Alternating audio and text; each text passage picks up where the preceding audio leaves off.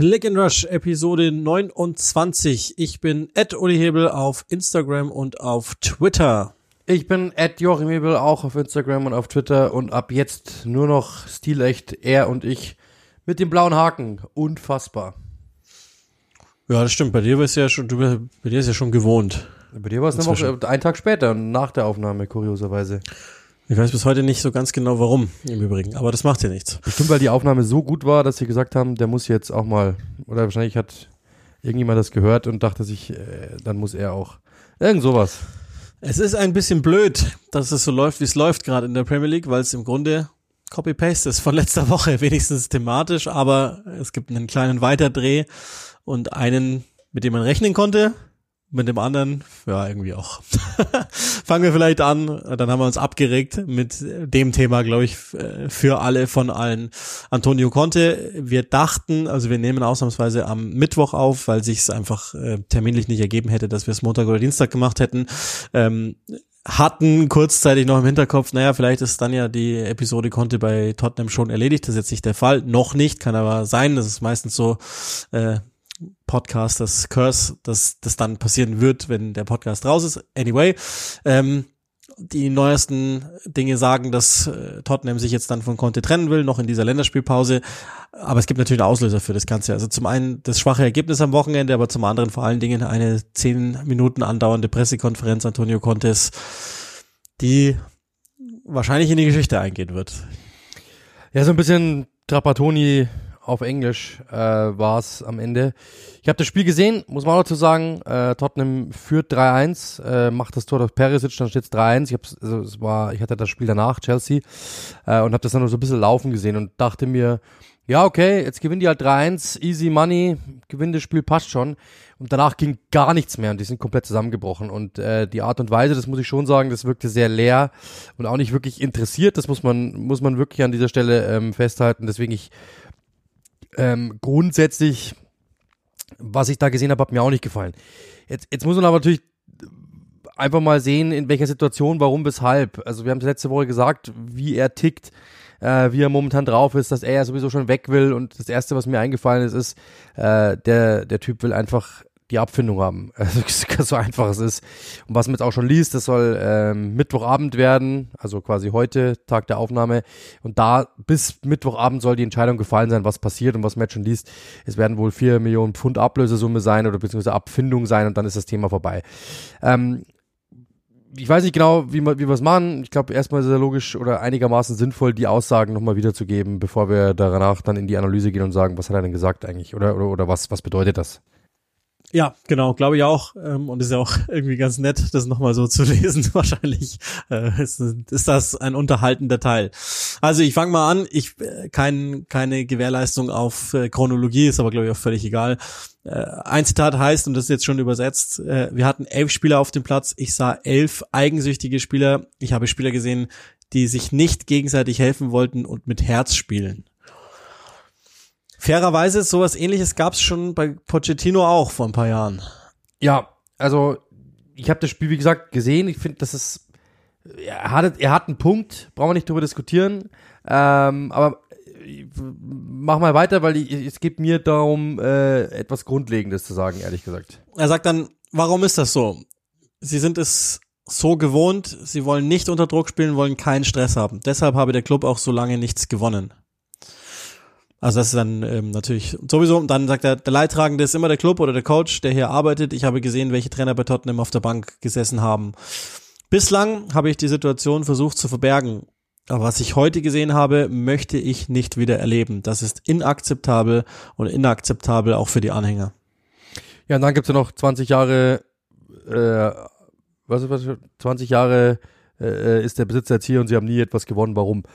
Also wenn, wenn wir jetzt einen Schritt zurücktreten, gibt es für mich zwei Ebenen. Auf der einen Seite die, das, was er gesagt hat, kann man ja sagen, hat er, hat er vielleicht sogar recht. Also das ist ja, inhaltlich mag das jeder für sich äh, entscheiden. Ich gibt ein paar Punkte, mit denen bin ich nicht einverstanden. Zum Beispiel haben wir auch schon privat darüber gesprochen.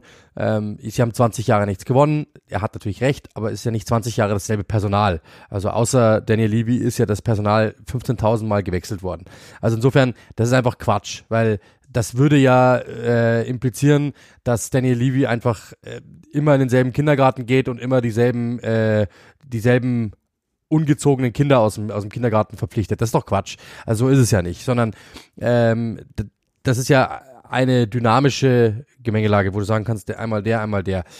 Finde ich, finde ich persönlich Quatsch. Grundsätzlich, selbst wenn er recht hat, ich finde, das kannst du so einfach nicht machen. Es geht einfach nicht. Du bist eine Persönlichkeit, du bist eine Führungspersönlichkeit, du bist äh, in den Medien, du bist äh, von, wirst von dem Verein bezahlt. Also zusammengefasst, die gleiche Rede kannst du führen. Finde ich komplett richtig, hat er, ist, ist ja inhaltlich nicht falsch. Aber du führst so eine Rede nicht vor der ganzen Weltöffentlichkeit auf, sondern du machst das intern. Und das, dann hätte, dann, dann wäre ich komplett dabei gewesen. Hätte er genau das so der Mannschaft gesagt, hey, das kann doch nicht euer Ernst sein, was macht ihr da? Und ich habe nur eigensinnige Spieler gesehen, dann hätte das bei der Mannschaft mit Sicherheit auch einen Effekt gehabt. Aber das Problem ist halt, und das hatten wir ja letzte Woche schon mal, und das hatten wir ja ganz zu, zu Beginn schon, Antonio Conte ist absoluter Weltmeister im Arsch retten absoluter Weltmeister darin. Er weiß ganz genau, er ist sehr, sehr, sehr, sehr feinfühlig, ähm, sehr, sehr, sehr, sehr feinfühlig darin zu erkennen, wann schmutzt, wann beschmutzt etwas ihn? Wann kann ihm etwas irgendwo vielleicht negativ ausgelegt werden? Und dann stellt er sich zu, einen Tag davor hin und, und geht schon mal lieber auf Nummer sicher, weil er wusste ganz genau, die Pressekonferenz, die, wo, wo es hingehen würde. Warum haben sie nicht gewonnen? Warum hat es nicht funktioniert? Deswegen ist er gleich schon mal rausgegangen und hat gesagt. Und er weiß ja ganz genau, was er damit auch macht. Er hat keinen Bock mehr. Er weiß, er ist weg im Sommer. Das ist absolut klar. Und dann kann er jetzt nochmal schön anzünden und sagen, die Spieler waren schuld. Darum geht's ihm ja. Und jetzt wenn wir da nochmal die nächsten Schritte gehen. Also wir haben ja in 20 Jahren, das haben wir schon mal analysiert. Wenn man jetzt dieses Wort selfish nimmt, also quasi äh, eigensinnig oder, oder auf, auf sich, nur auf sich bedacht, auf den eigenen Vorteil aus. Was hat denn Antonio Conte in, in dieser oder in den letzten Wochen und Monaten getan, was pro Tottenham war und nicht pro Antonio Conte?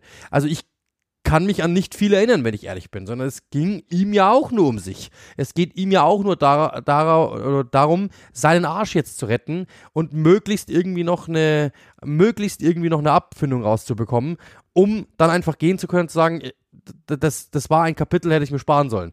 Darum geht es ihm doch. Das heißt, der Einzige, der hier selfish ist oder der, der am, am selfischsten ist, ja, oder am eigensinnigsten ist, das ist doch er und nicht die Spieler. Also bei den Spielern finde ich, eigensinnig ist, ist jetzt so ein Wort. Ich glaube, das ist eher, oder selbstsüchtig, ja. Ich glaube, dass es eher so ist, so, die große Motivation ist nicht mehr da, also der große, der große Biss, der große Zusammenhalt. Wenn man dann mal, äh, wenn man dann mal zum Beispiel rüberschaut, in einen anderen Teil Nordlondons, da ist ein Trainer, der greift jeden ein, einzelnen Spieler im Nacken und führt sie zusammen zu einer Mannschaft. Und jeder einzelne Spieler sagt, das ist so, also ich habe ja gestern ein sehr interessantes äh, Zitat von Aaron Ramsdale gehört er gesagt hat, es ist so, als würde ich einfach mit elf Freunden auf den Platz gehen und wir, wir versuchen alles, dieses Spiel zu gewinnen. Das siehst du bei Tottenham nicht, brauchen wir nicht darüber diskutieren. Aber wer ist denn der Vorsitzende dieses, dieser ersten Elf? Das ist Antonio Conte. Er ist derjenige, der diese Mannschaft zusammenführen muss und das hast du nie gesehen, sondern es war immer, du hast ähm, es war immer so, du hast eine Abteilung mit einem einigermaßen gut, guten Matchplan, irgendwo auf, ein, auf einen Kongress geschickt. Das war's. Aber Leidenschaft habe ich nicht gesehen. Ähm, Liebe, Hingabe, das habe ich alles nicht gesehen in dieser Saison. Und wer ist denn dafür verantwortlich? Das ist er am Ende des Tages. Und das große Problem ist, das ich habe mit, mit, mit diesen Geschichten ist halt einfach, wir alle haben es doch kommen sehen. Wir alle wussten doch, was passiert. Wir alle haben gesehen, wie er es vorbereitet hat, von Tag eins an. Nämlich sich hinzustellen, zu sagen, dieser Verein ist eigentlich nicht auf dem Level, auf dem er sein sollte. Das ist ja, das ist ja komisch, irgendwie, irgendwie waren die schon Champions League Finale, aber man sieht doch, es ist trotzdem schlechter als gedacht.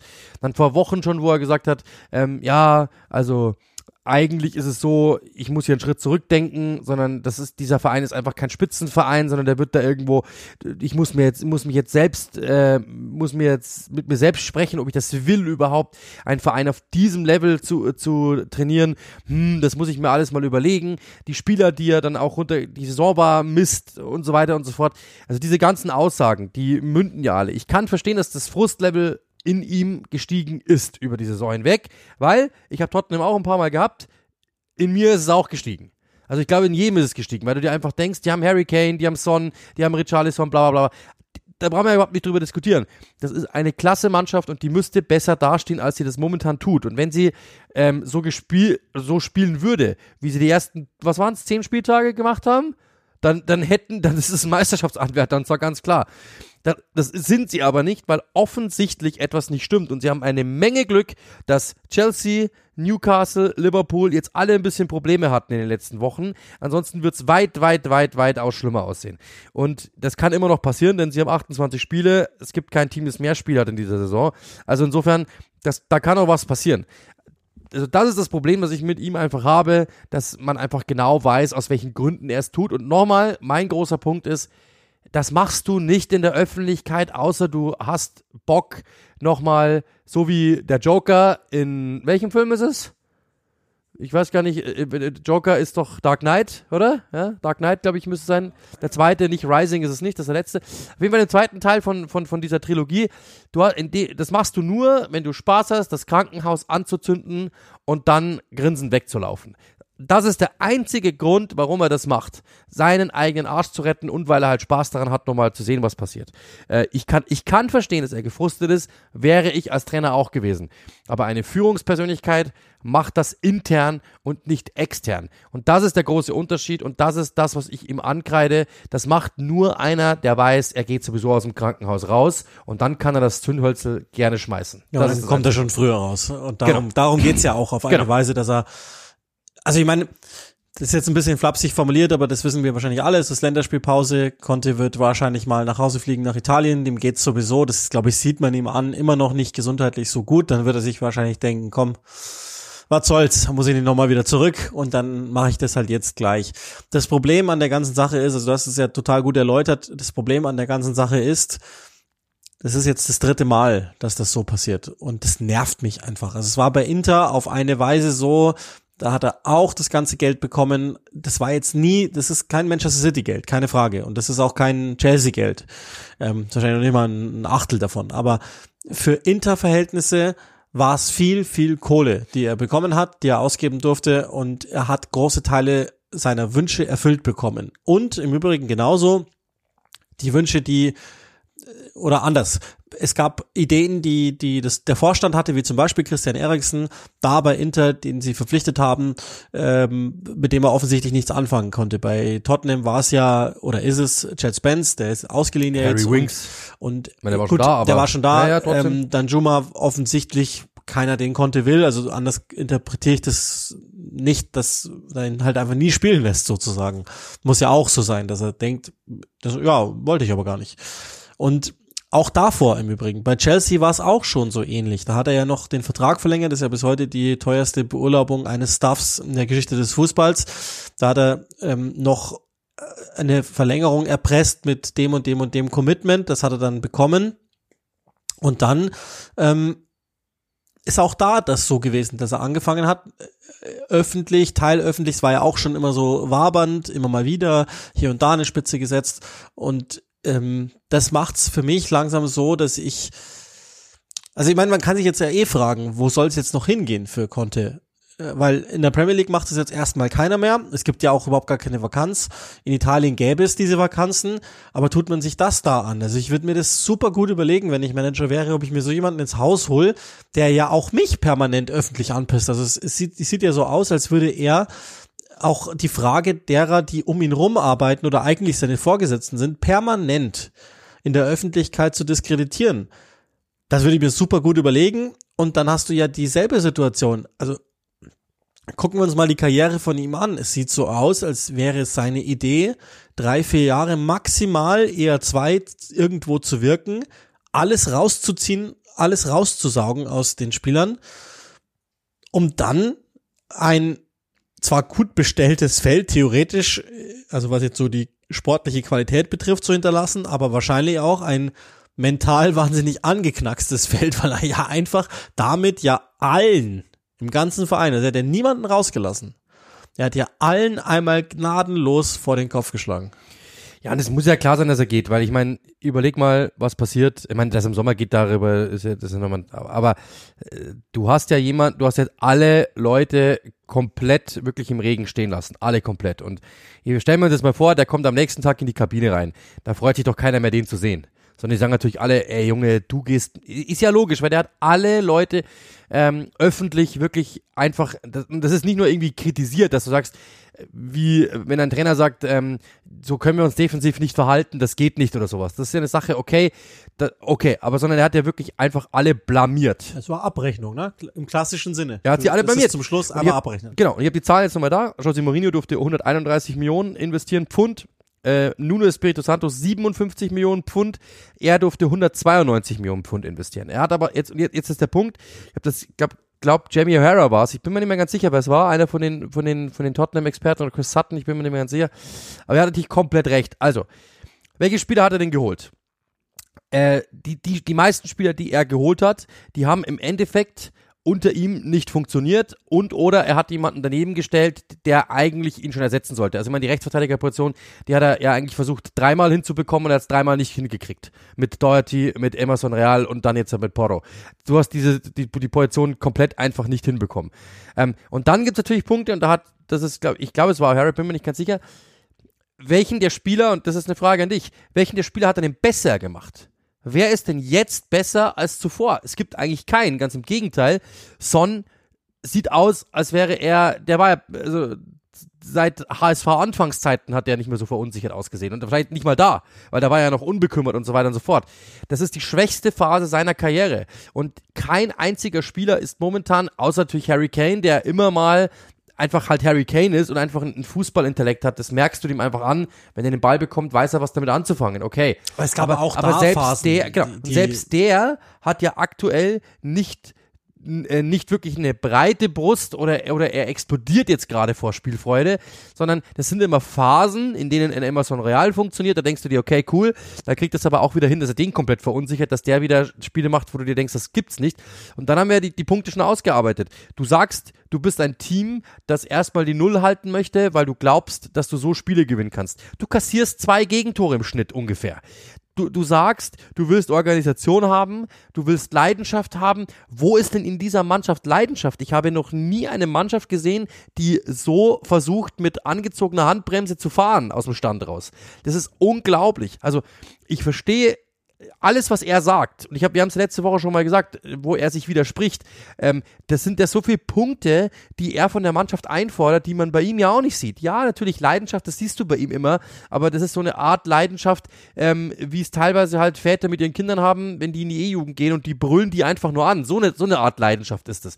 Ich glaube, das kann auch viel hemmen, weil es gibt Leute, die brauchen, die, es gibt Leute, wollen angebrüllt werden, das motiviert die. Ich zum Beispiel bin so ein Typ nicht. Mir, bei mir muss man eher, das weiß Uli, mich muss man eher streicheln und motivieren und sagen, Alter, jetzt mach mal und du bist der Beste und du bist der Größte. Dann, dann, dann gehe ich für jemanden durchs Feuer. Bei ihm sehe ich aber einfach nur immer dasselbe. Die anderen sind doof und ich kann nichts dafür. Grundsätzlich, so gesehen. Ähm, und, und das ist das war ja immer seine Masche, sich dann irgendwie zu erkennen, okay, jetzt muss ich meinen Popo retten, den jetzt wird's was. Jetzt, jetzt muss ich mein Popo retten, weil jetzt wird's nämlich gleich gefährlich. So, das ist das. Und dann geht er einfach raus und denkt sich, ja, ich kann ja nichts dafür. Ich kann nichts dafür. It's Tottenham's problem. It's not my problem. Ja, okay. Aber das ist einfach halt die falsche Herangehensweise, weil im Endeffekt bist du die Führungspersönlichkeit. Du musst zusammenführen, du musst organisieren, du musst diese Mannschaft, du musst dieser Mannschaft eine, ein Korsett geben und du bist der Vorsteher dieses Vereins und di dieses Clubs. Und wenn du derjenige bist, der die Leute einfach so öffentlich anzählt, dann ist es einfach, und das ist der Punkt, auf den ich gesagt habe, es ist einfach schlechter Stil.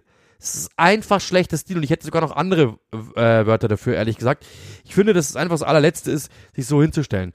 Dass dir mal der, der Kragen platzt, ist okay, aber du hast damit natürlich alle vor den Kopf gestoßen und das ist ja klar, dass die beiden einfach, dass diese beiden Parteien nicht mehr zusammenkommen. Ist ja ganz, ganz klar. Das, was du gesagt hast, wo kann es für ihn noch hingehen? Es gibt ja eigentlich nur noch zwei, zwei Orte. Juventus Turin, da gibt's mit Sicherheit eine Sehnsucht, dass die den irgendwann mal zurückholen wollen, bin ich mir ziemlich sicher. Und die italienische Nationalmannschaft irgendwann mal in der Konsequenz danach. Das sind so zwei Orte, die kann ich mir sehr gut vorstellen. Aber ansonsten geht es einfach nicht. Und so sehr ich ihn, Mann, so sehr ich ihn schätze für seine, für seine Fachkenntnisse, die er mit Sicherheit hat, brauchen wir nicht drüber diskutieren. Ähm, und, und auch seine Erfolge. Ich meine, der hat bei den letzten Vereinen, wo er war, immer Erfolg gehabt.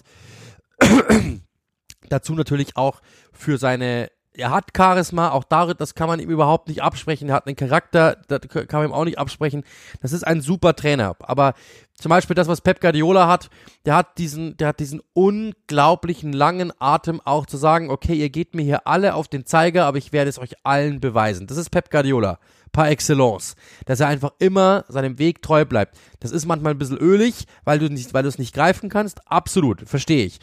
Aber du weißt zumindestens, der zieht durch. Und der meint's ernst und der, der, der, der, wenn er wirklich eine Karte zieht, dann ist die immer noch so, dass du sagen kannst, naja, er hat ihn jetzt kritisiert, aber er hat ihn jetzt auch nicht komplett vom Bus gestoßen. Bei Conte ist es Emo reine Emotion, zumindest auf der ersten Ebene. Ich weiß nicht, wie viel da kalkuliert ist, aber das weiß ich, das weiß man bei ihm wirklich nicht. Ist es einfach nur, dass er wirklich sich jetzt überlegt hat, pass mal auf, wenn die unentschieden spielen, stelle ich mich hin und mach die mal alle rund, weil dann schmeißen die mich raus, ich habe Urlaub und dann kann ich im Sommer noch mal ein bisschen was machen und ich krieg eine Ab Abfindung, das passt ja, ist ja eigentlich ganz gut. Mir geht's momentan eh nicht so gut, weiß ich nicht genau, ob das jetzt, ob das ein Kalkül ist oder ob es einfach war, dass ihm wirklich der Kragen geplatzt ist. So oder so, ähm, das ist etwas, was was du, was ich einfach, was, was ihm einfach nicht steht, was keinem Trainer der Welt steht und wie, wie du gesagt hast, wer, du, du kannst ihn einfach momentan jetzt nicht mehr verkaufen. Wir alle wissen, die Welt ist kurzlebig, das wird in zwei Wochen wieder ein anderes Thema sein, dann wird wieder irgendjemand wollen. Wir haben es ja gesehen, also ich meine, äh, es gibt, sagen wir mal so, äh, Trainer, wie, wie formuliert man das vorsichtig? Ähm, ungeimpfte Trainer, ich sag's einfach mal so, die sind auch wieder vermittelbar gewesen am Ende. Es gibt immer irgendwie einen Markt. Irgendein Verein gibt's immer, der sagt, ach komm, wir probieren das jetzt nochmal. Und die Sehnsucht in Italien wird mit Sicherheit da sein, das mit ihm nochmal zu probieren, bin ich mir ganz, ganz sicher. Und dann wird er auch wieder einen Job finden. Das ist ja logisch, das ist einer der besten Trainer der Welt. Aber du musst dir halt, das ist dir halt, musst dir halt klar sein, was du dir holst. Es gibt Trainer, die sind, ähm, die sind einfach rational, die sind rational und du weißt ganz genau, die werden für das Produkt arbeiten, die bringen eine gewisse Ruhe und so weiter. Und er ist aber, er ist das nicht das, das muss ja auch klar sein. Er ist pure Emotion. Und wenn ihm was nicht passt, und, und natürlich, und dann sind wir bei dem, bei dem, bei dem Anfangsstatement wieder, er ist selbstsüchtig, meiner Meinung nach, weil es geht ihm nämlich nur um die Marke Antonio Conte und es geht ihm um seine eigenen Gefühle. Eine, eine Führungspersönlichkeit, da geht es nicht um eigene Gefühle, sondern da geht es darum, was ist das Beste für sein Unternehmen, in dem er angestellt ist. Wenn er entlassen wird, okay, dann gehen wir woanders hin und machen es da weiter. Aber es geht dir nicht darum, deinen eigenen Popo zu retten. Das geht Antonio Conte immer. Und das ist das Problem, das ich habe mit ihm. Das ist das große Problem, das ich mit ihm habe, dass du einfach, wenn du, stell dir mal vor, wir holen ihn jetzt in den Podcast und sagen, das wird der Podcast-Trainer, ja? Dummes, dummes Ding. Du weißt doch ganz genau, also einfach wird's nicht, weil wenn du nicht machst, wie er will, dann dreht er am Rad. Und solche Typen kennen wir alle. Wenn, wenn, den holen wir uns lieber nicht ins Boot, weil das, es gibt nur Ärger. Und das ist, glaube ich, da diese, dieses, dieses Gefühl, das er momentan eben ausstrahlt. Zuverlässigkeit ist es nicht am Ende. Weil du merkst, er ist im Endeffekt Legionär. Er geht hin, schaut, was kann ich mitnehmen und wenn es ihm nicht passt, dann zündet er die, die, die Hütte an. Und das ist etwas, das finde ich, ist schlechter Stil. Ich kann verstehen, dass du emotional bist. Ich kann auch verstehen, dass du sagst, jetzt reicht's mir und dass du kritisierst, aber einen gesamten Verein, einen Besitzer ja damit ja auch, eine ganze Mannschaft, die Fans ja auch, die alle wirklich lächerlich zu machen vor der ganzen Weltöffentlichkeit, ist etwas, was sich einfach nicht schickt, meiner Meinung nach. Also das geht einfach nicht. Sag, kritisier das, mach's und den Rest machst du bitte, sag, das war einfach heute nicht unser Spiel, bla bla bla bla. Guardiola macht das ja auch immer floskel, floskel dich da raus aus den Pressekonferenzen und geh dann in die Mannschaft rein und sag, sag es da klipp und klar. Und dann, glaube ich, hätte es, dann, dann, dann wäre das in Ordnung gewesen. So ist es mir zu viel, ehrlich gesagt. Ja, ich, ich würde jetzt schon denken, dass er das einige Male, so wie ich den einschätze, einige Male getan hat in der Mannschaft, was dem Ganzen auch nicht weiter zuträglich ist. Da bin ich mir ziemlich sicher und ähm, der Rest war jetzt genauso gemeint. Also der wollte ja jetzt ja auch nicht mehr nichts sagen, sondern er wollte jetzt ziemlich deutlich einmal, glaube ich, ähm, erklären, was, also unterm Strich steht ja nach dieser Pressekonferenz die und ich. Und so war es immer. Und er hat immer in der ganzen Tottenham-Zeit, was nicht heißt, dass er nicht auch gute Arbeit geleistet hat hier und da. Ich meine, die, die, die Champions League Qualifikation, das hat alles funktioniert ja, letztes Jahr, alles mhm. wunderbar. Nur, und da hat er ja auch einen Punkt gemacht. Bei Tottenham scheint es immer so zu sein, als wäre die Qualifikation in der Champions League wichtiger als das finale Abschneiden dann da drin, was Teil des Problems ist, dass man auch durchaus so mal ansprechen kann. Hat er gemacht, alles gut, den Punkt haben wir verstanden Deswegen ist es ja nicht so, dass man, dass man diese Pressekonferenz einfach so wegwischt, sondern sich durchaus damit auseinandersetzt.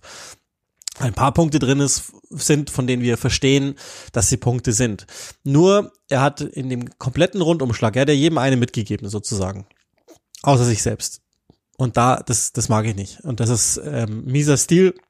Und wir alle wissen, worum es geht. Ist eine billige Provokation, den eigenen Rauswurf zu machen. Er hätte ja auch hätte, er hätte alle diese Punkte machen können. Mit einem entscheidenden Nachsatz, ich stehe hier nicht mehr zur Verfügung, ich lege mein Amt mit sofortiger genau. Wirkung nieder. Und dann hätte ich gesagt, oh, okay, dann muss das wirklich hier schlimm sein. Hat er aber nicht du, gemacht, sondern er will das Geld. Hast Und du auch nur einen Satz gehört, das, das hast du so angeschnitten, hast du auch nur einen Satz gehört, dass er mal was dafür konnte?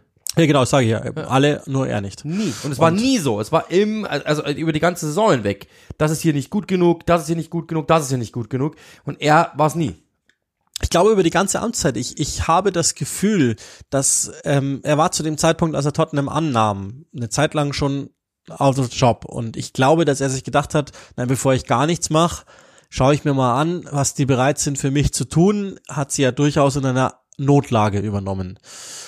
Ich habe nie das Gefühl gehabt, zu keinem Zeitpunkt, es war etwas mehr so bei Chelsea, aber zu keinem Zeitpunkt, dass das, dass er je dachte, das wird eines Tages mein Verein, sondern äh, kann auch sein, dass, dass, dass die Punkte, die er anspricht, ich meine, das muss man ihm ja lassen bei, bei all den äh, negativen Dingen. Ich glaube schon, dass der Typ völlig wahnsinnig ist und im Sinne des, der Sache wahnsinnig ist. Das glaube ich tatsächlich. Das glaube ich wirklich. Und ähm, er ist überzeugt. Es ist halt nur der seine Weg, der zählt. Ähm, und da ist er völlig unbändig. Das ist das Gute an ihm, zeitgleich aber auch das, was es so toxisch machen kann, wenn andere Menschen im Verein eine andere Idee haben oder vielleicht einfach nur nicht die Mittel. Das ist ja durchaus, also wenn man den Kader evaluiert, dann kommen wir zu zwei, drei äh, Schwächen. Wir kommen aber eben auch dazu, dass man ihm ganz schön geholfen hat und dass man mit dem Kader, mit der Offensive vielleicht hätte mehr am Ball machen können und den Vorwurf habe ich ihm auch bei Inter schon gemacht, by the way ähm, wo es eben darum ging, einen Eriksen zu integrieren, den kann man eben auch machen. Jetzt klingt es schon von der, nach einer Abrechnung von uns, weil ich fest davon ausgehe, wenn wir uns das nächste Mal hören, wird er nicht mehr Trainer sein bei den Spurs. Und dann ist diese Amtszeit halt vorbei und die hatte ein paar positive Dinge. Das waren vor allen Dingen die letzten Spieltage in der letzten Saison und die hatten ganz viele negative Dinge. Und es war im Grunde die die aktu also ich mache das jetzt bewusst mal so, ich habe das ja auch letzte Woche schon gesagt, deswegen müssen wir es jetzt nicht alles wieder runterbeten. Dann könnt ihr euch den Podcast letzte Woche nochmal anhören, wenn ihr die Gründe für all das wissen wollt. Aber das war eine Saison, in der man so gut wie gar kein Spiel gerne geschaut hat von denen. Außer sie haben Gegentore kassiert und es war halt chaotisch. Aber sie selbst haben nicht gut Fußball gespielt. Ich glaube nie gut Fußball gespielt. Ich kann mich an kein Spiel erinnern, ja, wo ich gedacht hätte, zwei, okay, das war, das war ja. überzeugend, das war abgezockt, das war sachlich, aber es war nicht gut. Also es war nicht schön, sagen wir es mal so. In meinem Sinne der Attraktivität eines Fußballspiels war es nicht schön. Und es war nie ein Team, das äh, großartig mit dem Ball irgendwas angestellt hätte, was für ein Top-Team, und das sind sie ja auch tabellarisch nach wie vor erstaunlicherweise, ähm, einfach ein Äquivalent wäre. Deswegen, ähm, ja, find, ich finde das, muss ich sagen, das, ich finde das sehr schwierig, wie das jetzt endet. Und ich, ich, es gibt ja immer diesen Satz, den, den werdet ihr auch schon gehört haben, in Trennungen, man, das, der Charakter eines Menschen zeigt sich, äh, wie er geht, sozusagen. Ich glaube, dass da ein Stückchen dran ist. Man könnte trotzdem mit etwas mehr Klasse zum Saisonende oder vielleicht auch schon jetzt, eben indem man zum Beispiel zurückgetreten wäre und gesagt hätte, ey, ich habe es versucht. Vielleicht gibt es auch Gründe dafür, warum das hier nicht so funktioniert, wie ich mir das vorstelle. Und dann müssen wir uns halt einfach trennen. Oder du haust halt einmal allen, sorry, auf die Schnauze, was er jetzt getan hat, um damit den Rauswurf zu provozieren. Und das macht er schon wieder, weil er einfach, glaube ich, auch so ein Typ ist. Also mir hat mal ein Italien-Experte gesagt, dass der aus dem Süden kommt und, und aus sehr, sehr prekären Verhältnissen sozusagen. Und der war immer so die Reinkarnation der, der Rap-Song-Zeile Started from the Bottom. Und ein wenig mag sich das dann vielleicht darin auch wieder äußern, dass er jetzt so reagiert, wie er reagiert, weil sie einfach nicht verstehen, also Tottenham, wie er, also konnte, die Dinge gerne angeht. Ja, aber wer tut das denn? Ärmel hoch und los geht's. Wer tut das denn? Ja, das ist halt die große Frage. Aber meine, es wird jemanden geben, wie du schon gesagt hast, der ähm, Nochmal dran glaubt. Der ja. denkt, ah, bei uns wird's anders sein glaube, in Italien gibt es wahrscheinlich gar keinen Club, der finanziell das bringen kann, was Conte von seinen äh, Vereinen fordert. Das ist ja Teil der Wahrheit. Aber das wird's, also um den mache ich mir jetzt trotzdem erstmal keine Sorgen. Und selbst wenn er jetzt eine Abfindung kassiert, die ist immer noch relativ hoch. Bin auch gespannt. Also es ist ja erstaunlich, dass schon Mittwoch ist und die Pressekonferenz war am Samstag, oder? Samstagabend dass immer noch nichts passiert ist, ist ja schon erstaunlich. Wahrscheinlich werden sich auch beide Lager schon unterhalten über die Höhe der Abfindung, bla bla. Aber es wird ja kommen. Also da müssen wir uns ja nichts vormachen. Und vielleicht hoffen auch die, dass wenn sie auf Zeit spielen, und das ist, da sieht man ja schon, jetzt ist es Politik und es ist hässlich und es schadet dem Club. Letztlich hat all das dem Club Tottenham Hotspur total geschadet und das ist das, was es so bitter macht. Die müssen jetzt eine Nachfolger suchen, das wird eh Ryan Mason machen, glaube ich, ist allen klar, aber schade, dass es so endet, aber irgendwie war es auch klar. Also ich weiß nicht, wie, es dir geht, aber ich hatte äh, zu jedem Zeitpunkt das Gefühl, das wird richtig hässlich. Ja, war ja, wurde ja im Sommer schon irgendwie klar. Wie gesagt, also es wurde im Sommer schon klar, dass also da das sind einfach Aussagen, die hörst du von keinem anderen Trainer und es hat einen guten Grund, warum du sie von keinem anderen Trainer hörst. Ebenso, der, der Verein ist nicht auf dem Level, die Spieler sind nicht gut genug, äh, wir sind nicht auf dem Level, bla bla bla bla bla. Das sind Sätze, die du einfach von einem, die du von keinem anderen Trainer auf der Welt hörst und das, wie gesagt, aus gutem Grund, weil du natürlich damit alle, also du, das, was ist denn die Aufgabe eines Trainers? Die Aufgabe eines Trainers ist, dem Team eine Organisation zu geben, ehrlich gesagt, die habe ich nicht gesehen. Die habe ich über, über wenige Spiele hinweg habe ich die gesehen. In dieser Saison habe ich es kaum gesehen, zumindest seit Oktober mit Sicherheit nicht mehr. Ähm, dann, du musst ein Team zusammenführen, hast du das geschafft? Nein. Die, du sagst ja selber, das, sind, das ist ein, ein, eine, ein, ein, ein Haufen, der nicht zusammenpasst und der auch nicht zusammengeführt wurde. Äh, und du musst Spieler besser machen. Und auch das hast du nicht getan. Es ist kein einziger Spieler besser geworden. Jetzt können wir uns die Charaktere anschauen. Das sind mit Sicherheit ein paar drinnen, brauchen wir überhaupt nicht drüber reden. Mit, die sind eher schwierig oder die sind eher, die haben es jetzt auch woanders nicht bewiesen. Da, da, da kann man drüber diskutieren über einzelne Personen.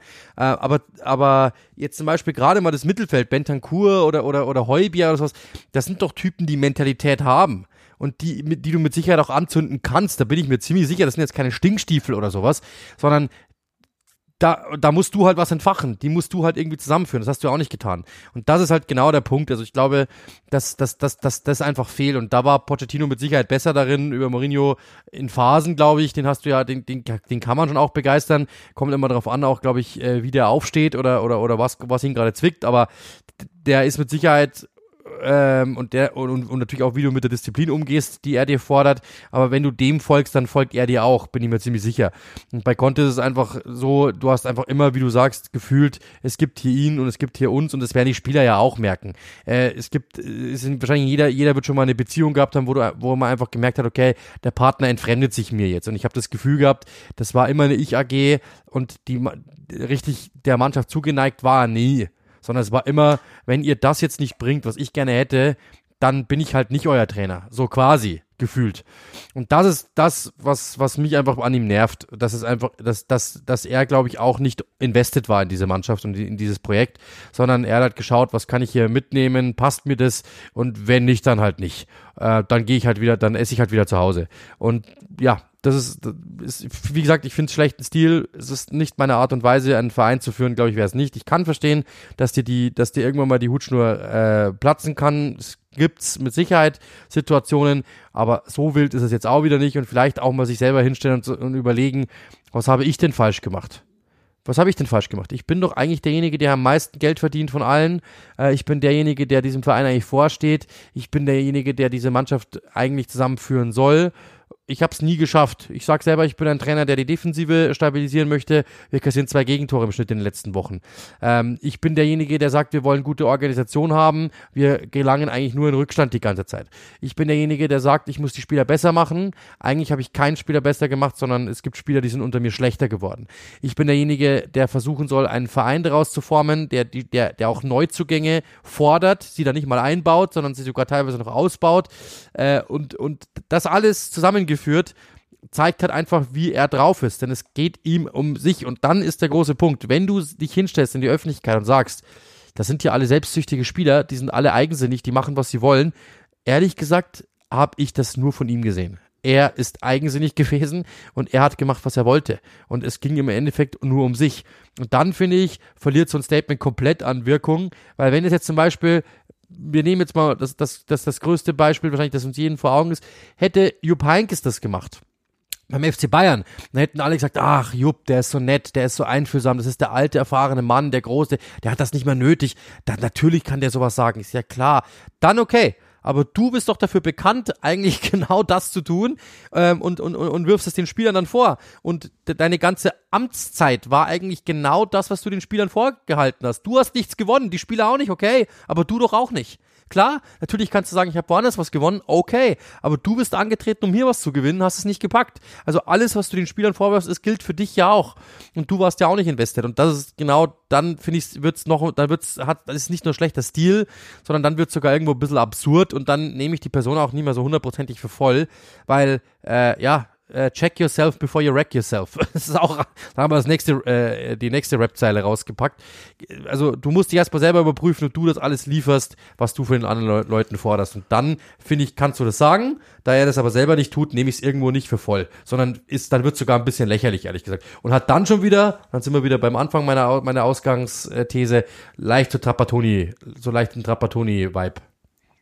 Ja, ähm, verlassen wir das Thema jetzt echt glaube, alles gesagt, mehrfach auch alles gesagt. Deswegen habe ich auch, ich sehe wenig Risiko, Antonio Conte zu verabschieden. Ich glaube nicht, dass wir uns noch über ihn als Trainer von Tottenham unterhalten werden, sondern dann, wenn es soweit ist, über den neuen, der es jetzt vorläufig machen muss und auch wie das reinpasst und ob's dann auch reinpasst, wenn die Saison mal wieder läuft. Ist, glaube ich, kein Geheimnis, können wir jetzt an der Stelle schon mal kurz machen, bevor wir aufs nächste Thema übergehen. Nächste Woche ist ja eine Länderspielpause, das heißt, in der Regel ist da kein normaler Podcast. Ich gehe davon aus, es ist gerade in der Phase der Saison sicherlich gewünscht und auch sinnvoll, einen Fragen-Podcast einzuzimmern, ähm, werden euch aber dann entsprechend noch auf dem Laufenden halten, ob wir das machen oder nicht. Aber ich tippe mal, es war nie sinnvoller das Ganze zu machen. Bevor wir zu Patrick Vieira kommen, ähm, denn da gibt's ja äh, durchaus eine Querverbindung dann zu dem Thema, dass er entlassen wurde bei Crystal Palace, so ähnlich wie wir es schon errochen haben letzte Woche. Die allwöchentliche Frage nach diesem Wochenende in Prozent. Arsenals Meisterchancen. Ja, sie haben ja gespielt und haben wirklich sehr, sehr gut gespielt. Ähm, langsam wird's echt äh, ernst. Also wenn man, wenn du, wenn du siehst, wie sie gewonnen haben gegen Crystal Palace, okay. Äh, jetzt nicht unbedingt die ganz, ganz große Standortbestimmung aktuell, bei denen ist ja auch viel aufgewühlt, aber äh, ja, ich bin, was habe ich letzte Woche gesagt? 55 Prozent, dann bin ich jetzt bei 56 Prozent. Also das ist ja genau das, was, was, was ja, was ja sein muss. Du musst jetzt Woche für Woche einfach beweisen, dass du es, dass du es hast und dann steigen deine Chancen von Woche zu Woche. Und genau das musst du als, als Mannschaft verinnerlichen, dass du sagst, hey, wir, wir können uns das erarbeiten. Deswegen, die Chancen sind mit Sicherheit gestiegen. City hat äh, jetzt, jetzt natürlich im Pokal gespielt, die haben jetzt ein Spiel weniger, okay, können jetzt wieder ran, aber der Punkteabstand ist, liegt bei acht respektabel auch die Art und Weise, wie du gewonnen hast. Und genau das ist die Idee, die Arsenal verinnerlichen muss. Woche für Woche abliefern. Das Problem ist natürlich, dass City nicht gespielt hat in der Premier League am Wochenende, was echt zu dem Zeitpunkt der Saison, das haben wir, sagen wir Jahr für Jahr, das ist natürlich eine Frechheit, dass das passieren darf, weil jetzt gehen die Gunners mit acht Punkten Vorsprung in die Länderspielpause, da steht jetzt erstmal die Tabelle für eine ganze Weile, nicht, dass das City jetzt großartig draus bringen würde, aber es ist, ist einfach, ich finde es doof. Und dazu kommt auch, dass City in dieser Woche sehr gut aussah, muss man ehrlich sagen. Ähm, zweimal gegen, gegen Leipzig, logischerweise, und dann äh, am, am Ende der Woche noch im, im äh, Pokal. Äh, Viertelfinale gegen Burnley sah auch sehr gut aus. Ähm, Haaland insbesondere. Ich glaube, wir können uns so langsam sicher sein, dass das doch was werden könnte mit ihm vorsichtig, aber, aber langsam. Und ähm, deswegen rücke ich nicht ab. Ich, meine Prozentzahl bleibt die gleiche. Ich weiß gar nicht, ob das mathematisch sinnvoll ist, ob das überhaupt geht, wenn man. Aber ich bleibe einfach mal dabei. Und dann, ähm, es kommt gerade noch eine Nachricht rein äh, vom, lass uns das vielleicht einfach nur ganz, ganz schnell machen, bevor wir dann aufs, aufs Thema VRA kommen, weil es ja auch ein bisschen Bezug hat für uns während der Aufnahme. Also damit wisst ihr, wann wir aufnehmen, nämlich am Mittwochmittag ähm, hat Mesut Özil sein sofortiges Karriereende als Profi bekannt gegeben. Wir wissen um seine Vereine und einer war ja in England und wenn man jetzt final mal so, also es ist wirklich jetzt nur nicht drüber nachgedacht, sondern erster Impuls, final auf Mesut Özils Karriere, im Besonderen in England geblickt, was sind, also wie, wie bleibt die Einordnung, was sind die Gedanken dazu? Ja, war natürlich eine Phase, in der Arsenal jetzt nicht unbedingt äh, oben dran war. Ich glaube, sonst wäre äh, die Einschätzung noch viel größer. Ähm, Aber es gibt ja diese Zahl, ich weiß gar nicht, in, in, in, in Spanien war das ja, dass er äh, mehr Assists hat als Xavi und Iniesta und auch, ähm, also statistisch gesehen, ein da wirklich was hinterlassen hat. Beim FC Arsenal muss man auch sagen, es, es gab Phasen, da habe ich ihn super gerne gesehen. Am Schluss war es natürlich nicht mehr so toll, brauchen wir auch nicht drüber reden. Und jeder von uns weiß ja auch, ähm, wie er dann auch, äh, was, was für ein Typ er ist. Ich glaube, den musst du auch mal rausnehmen und ein bisschen Freiheit geben. Das hat Arsene Wenger, glaube ich, perfektioniert. Aber natürlich ein unglaublicher Fußballer, der alles hat, der natürlich dann irgendwann mal aus der Zeit rausgefallen ist, äh, aber aber die Übersicht, der Assist vor dem Assist, ähm, diese diese diese Ballbehandlung, die Spielintelligenz ist ist unfassbar ein absoluter Künstler äh, und das hat, hat mir immer Spaß gemacht, ihn zu sehen. Es war eine Zeit lang mal wirklich einer meiner Lieblingsspieler.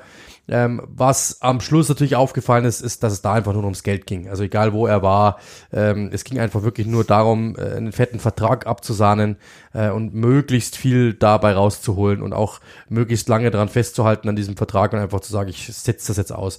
Das fand ich jetzt ehrlich am Schluss nicht mehr so schön, auch was ich aus der Türkei jetzt letzte, letzte Woche wieder gehört habe, so dass es einfach nur noch darum ging und dann mit Erdogan noch ein paar Geschäfte zu machen und so. Okay, ist eine andere Diskussion, aber seine Premier League Karriere, glaube ich, ist äh, im Nachhinein auch durch durch solche Geschichten und durch den ja äh, ja, den Verfall seiner sportlichen Karriere am Schluss dann, die natürlich leicht, leicht runterging. Wenn der Bartsch nicht mehr so gut gespielt, bei, bei, bei Jacques gar nicht mehr im Kader gewesen am Schluss. Ähm, und der hat ja schon mal angekündigt, dass er, dass er seine Karriere beenden möchte. Das hat, das glaube ich, hat so ein bisschen was kaputt gemacht. Aber wenn wir uns zurückversetzen mit der Zeit äh, und als, als damals Arsenal ihn verpflichtet hat, ist die Welt durchgedreht. Das war ein, ein Top-Transfer. Es war wahrscheinlich damals zu dem Zeitpunkt Arsenals größter Transfer, ähm, was, was das Level betrifft. Und er hat auch äh, am Anfang, er hat sofort geliefert und es waren wirklich sehr, sehr, sehr gute Jahre dabei. Und deswegen absolut, ich glaube, ist, ist die Phase in England und auch natürlich die Phase bei Real Madrid, brauchen wir ja gar nicht drüber reden, äh, komplett unterschätzt. Komplett unterschätzt. Äh, und ja, genau.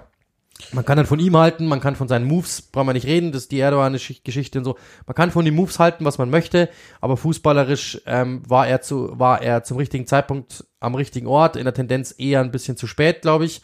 Äh, fünf Jahre, fünf Jahre, wenn seine Karriere fünf Jahre früher gestartet und fünf Jahre früher geendet hätte, dann glaube ich, wäre er noch, noch besser dran gewesen, weil natürlich das Spiel sich dann in der Zeit einfach mal ganz komplett verändert hat und er da einfach nicht mehr so reingepasst hat aber im Grunde genommen ein unglaublicher Fußballer, der eine klasse Premier League Karriere hatte und den ich immer gerne gesehen habe, ganz einfach. Ja, geht mir auch so wahrscheinlich also der kreativste, ich glaube, da habe ich gar keine Sorge. Also wenn man jetzt mal nur pure Kreativität anschaut, dann wahrscheinlich der kreativste, den die Premier League wahrscheinlich sogar je hatte. Gibt zwei, drei, also du hast ja gesagt, Erdogan und so, dem gegenüber steht natürlich zum Beispiel, dass er das Maskottchen damals oder den Menschen, der unter dem Kostüm steckte, ähm, gerettet hat sozusagen, dafür gesorgt hat, dass er den Job behalten kann, ähm, obwohl Arsenal den entlassen wollte. Das wird auch nochmal erstaunlich sein, wie wir da mal eines Tages drauf blicken. Mit Özils Abgang ging ja das neue Arsenal sozusagen auf eine Weise los. Trägt sicher auch mit dazu bei, dass Ateta der ist, der er heute ist. Und es gibt einfach paar Spiele, wenn ich zum Beispiel erinnert, ähm, das 3-1 also ich erinnere mich sehr gut, ich habe das kommentiert, ich werde das nie vergessen, in der Saison 18, 19, 3-1 Arsenal gegen Leicester, das war ein Montagabendspiel. Das war wahrscheinlich eins der genialsten Spiele eines Spielers, die ich je gesehen habe. Das war schon in der Zeit, als eigentlich alle dachten, das war's mit ihm hier. Und es gab noch ein 5-5 mal im Pokal, vierte Runde. Wäre ja auch nie vergessen. Da war es auch so, dass, dass ich mir einfach gedacht hat, wie, wie genial, wie natürlich kann ein Fußballspieler einfach sein. Deswegen bin ich froh, dass wir den gesehen haben. Dieses ähm, eine Tor, wo war das? Dieses eine Tor, das er doch in der Champions League macht? War das Ludo Goretz? Ludo Goretz, ja. Es war unfassbar. Also sowas habe ich noch nie gesehen. Also ernsthaft, das ist einfach nur unfassbar. Schaue ich immer wieder mal gerne an, das ein Tor. Wahrscheinlich einer meiner Top Ten Tore, die mir ein, wenn du mir sagst, sag mir zehn Tore, die dir einfallen, wär, wäre das dabei. 100%. Ja, in, die, in diesem 5-5 gegen Liverpool fällt auch eines dieser Tore. Das hat er dann, glaube ich, am Ende gar nicht erzielt. Das ist mir auch wurscht. Das, aber, also das vergesse ich jedes Mal, muss ich wieder nachschauen. Aber da gab es eine Situation ah, ja, stimmt, an der Seitenlinie, ja, genau. wo er den mhm.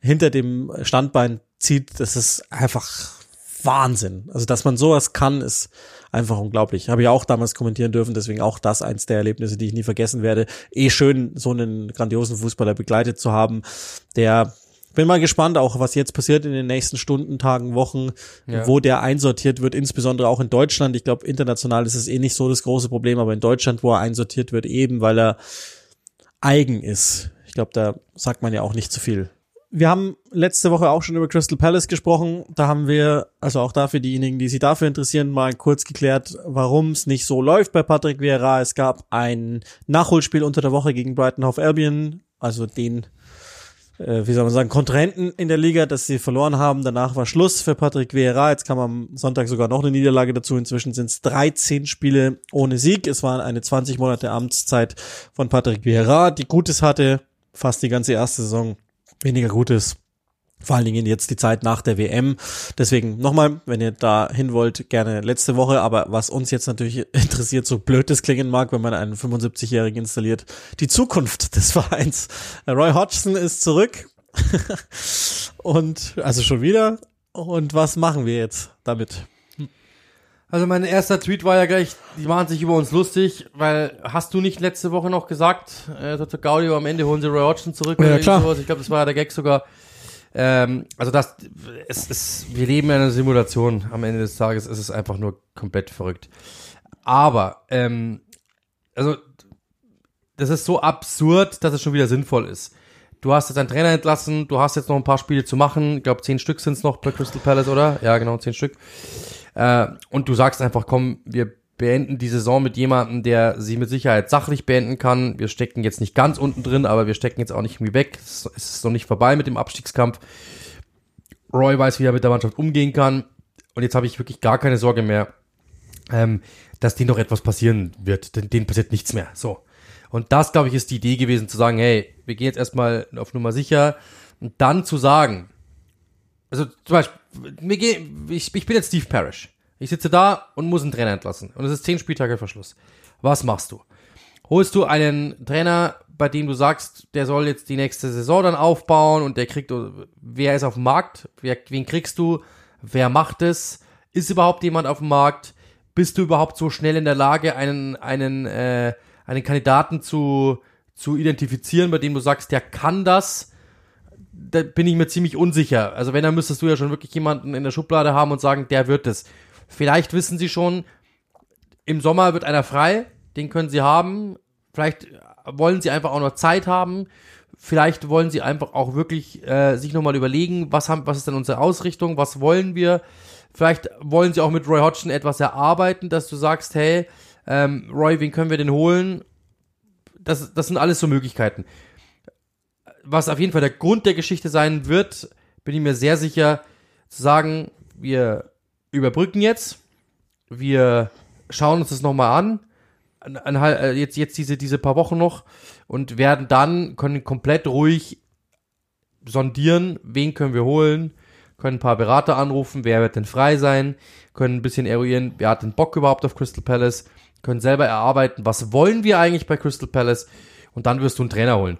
Und du bist ja aber gleichzeitig sicher, dass du jemanden hast, der sofort Stabilität bringt, weil jetzt einfach zu sagen, wir holen äh, einfach, wir, wir, wir nehmen den U23-Coach und der macht's. Wer sagt dir denn, das kann auch in die Hose gehen und du steigst ab? Das heißt, so hast du, glaube ich, an allen Enden einfach jetzt Ruhe reingebracht, weil Roy Hodgson ist auch jemand, der Ruhe reinbringt. Allein die Art und Weise, allein die Pressekonferenzen, wie er das machen wird.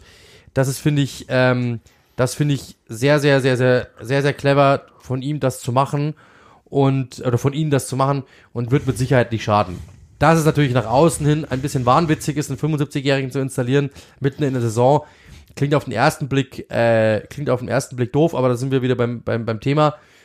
Lass ihn so alt sein, wie er will, wenn er ein guter Trainer ist und davon, also, der mag mit Sicherheit nicht der modernste Trainer sein, aber er ist mit Sicherheit ein ordentlicher, ein sehr, sehr gut, ein, ein guter Trainer.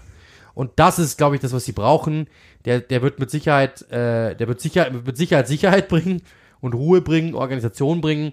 Und das ist genau das, was sie wollen. Das ist ein seriöser, wirklich seriöser, anständiger, honoriger, feiner Kerl. Und genau den brauchst du jetzt. Das ist so die, äh, die äh, Jupp Heynckes Light-Variante. Einfach jemanden zu bringen, bei dem du weißt, der befriedet, der mag alle, der nimmt alle in den Arm, der vereint, der vereint auch die Medien wieder mit Crystal Palace, die Fans mit Crystal Palace, weil die ihn lieben.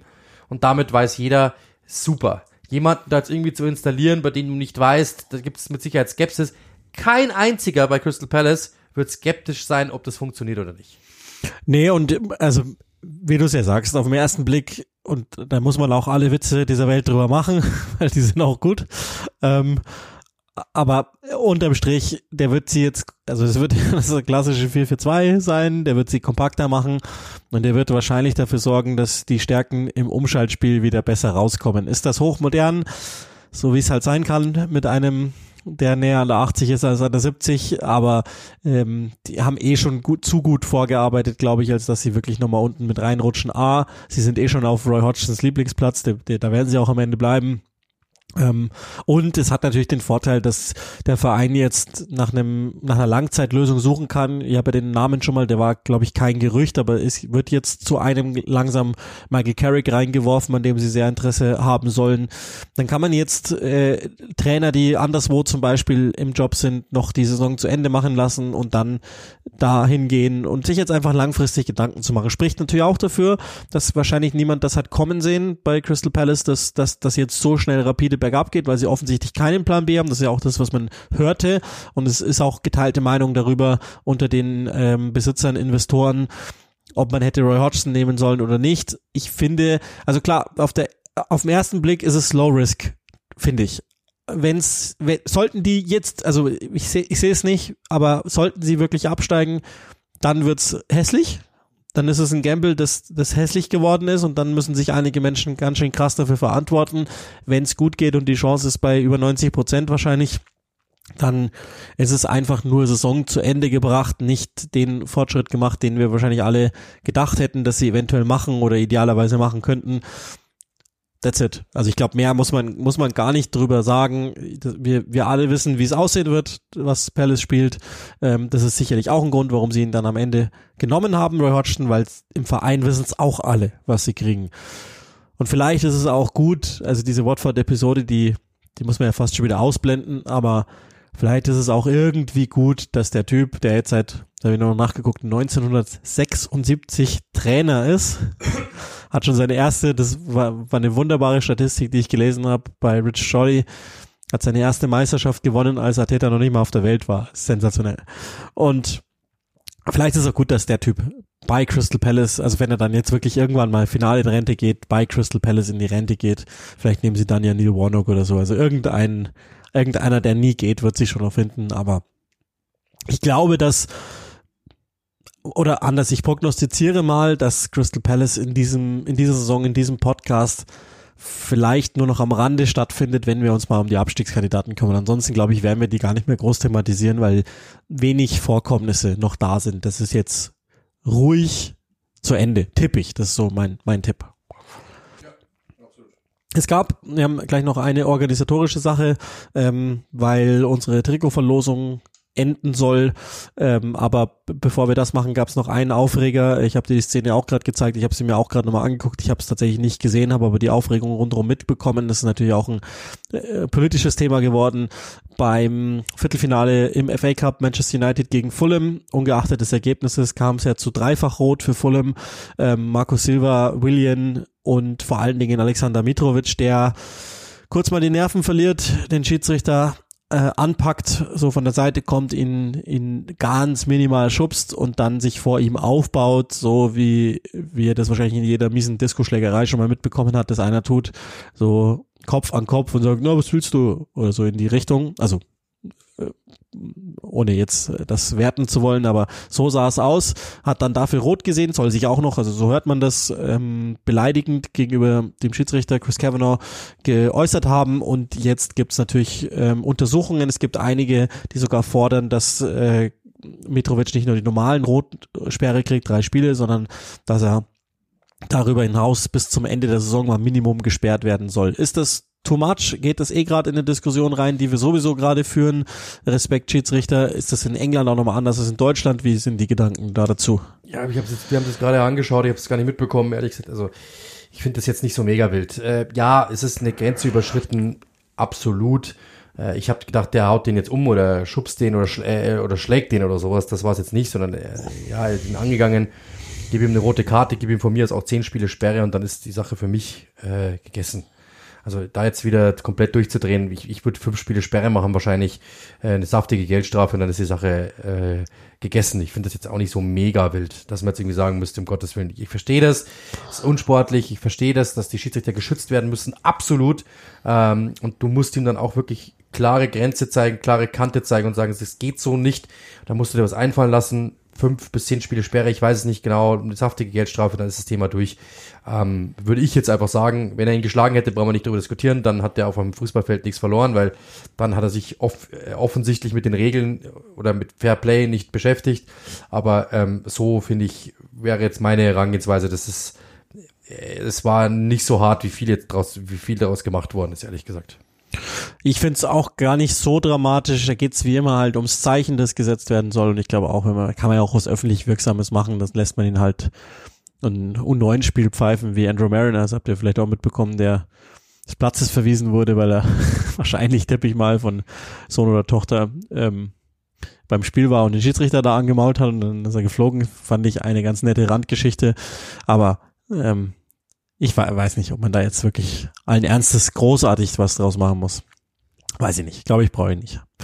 Ähm, genau, das ist das. Ich habe euch ja gesagt, das will ich euch auch gerne noch mitteilen, wobei können wir beim nächsten Mal theoretisch auch machen. Ich sag's euch aber einfach nur schon mal, ähm, da werden wir wieder ein, ein Hebelduett hinlegen sozusagen. Ich werde in der Woche 4., 5. und 6. April in London respektive Manchester sein, bei den Spielen Chelsea gegen Liverpool und bei Manchester United gegen Brentford. Das wirst du dann auch kommentieren, wenn ich dem schon mal vorgreifen darf. Also so, so sieht's ja wohl aus.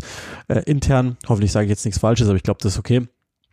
Ähm, und werde da äh, ja A die Stimmen fangen, natürlich auch versuchen, das eine oder andere hintergründig mitzubekommen, hier und da vielleicht nochmal zu reden mit einzelnen Personen und so.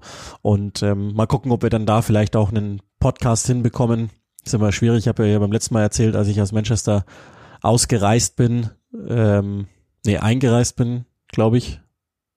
Oder war das Tottenham? Ich weiß schon gar nicht mehr. Da hatte ich ja mein Mikrofon dabei und das wurde für eine Granate gehalten, weil es leicht so aussieht. Ich muss mal überlegen, ob ich das diesmal wieder mache, ähm, um einmal den ganzen Flughafen zu evakuieren.